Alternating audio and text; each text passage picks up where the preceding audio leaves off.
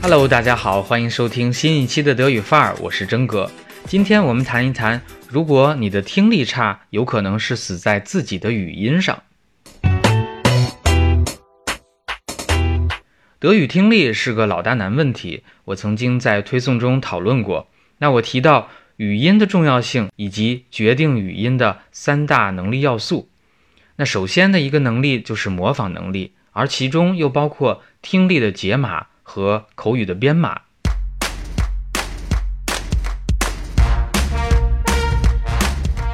这两个要素是相互影响、互相依赖的。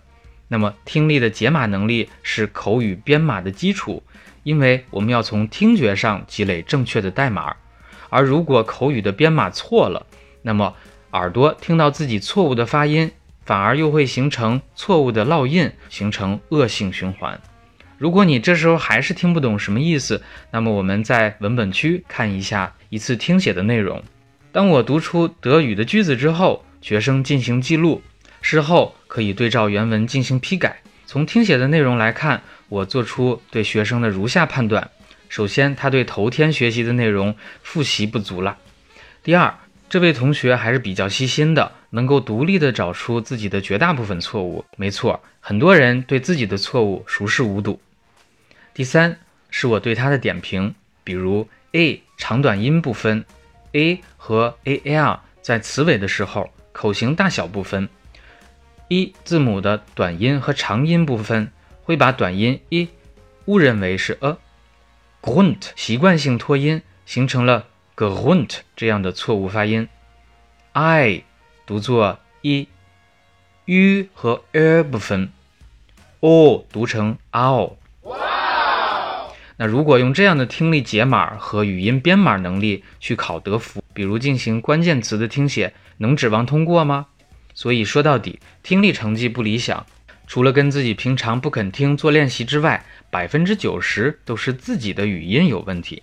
而语音的纠正，对大部分人来说，其实并没有想象的那么容易。比如，我们先听一位同学有一个小短文，反复录了好几次，但是其中的 leben 总是读成 leiben。Außerdem sind manche Sportarten bleibensgefährlich. 而另一位同学则是在 dauern 这个词上边反复过不去。Meiner Meinung nach soll eine Liebe und eine Freundschaft lange dauern. Der Bau hat über sechs Jahre gedauert. 当然，这二位同学也有其他的不少问题，但其实他们在纠音上边已经非常努力了。由此可见，首先，语音问题除了直接影响口语表达之外，还会直接祸害自己的听力理解。第二，如果不检查语音的问题，而单纯靠刷题，恐怕德福听力不会有实质的突破。第三，发音是很难改的，所以呢，要做好长期斗争的准备。最后，难改却并不是不改的理由，放任自流才是懦弱。那么，为了纠正大家的语音，整个课上课下也做了非常多的努力。包括花了上百个小时精心制作语音打卡课，名字呢叫做《十天攻克德语语音难点》。那么刚才的学生例子当中，我们听到的语音问题，其实在这门打卡课里边都是一个练习重点。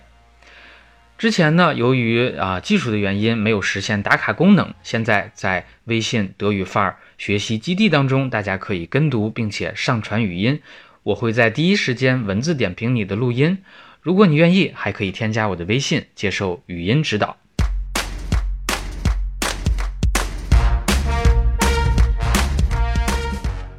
不过说到底，真哥希望通过这期闯关打卡课，帮助你发现问题，改正错误的发音习惯，为德语打下健康而牢固的基础。其实，真正的转变还是需要自己强大的意愿和决心呢。好了，以上就是本期的德语范儿的全部内容，感谢大家的收听，咱们学习基地见，好吗？Cheers。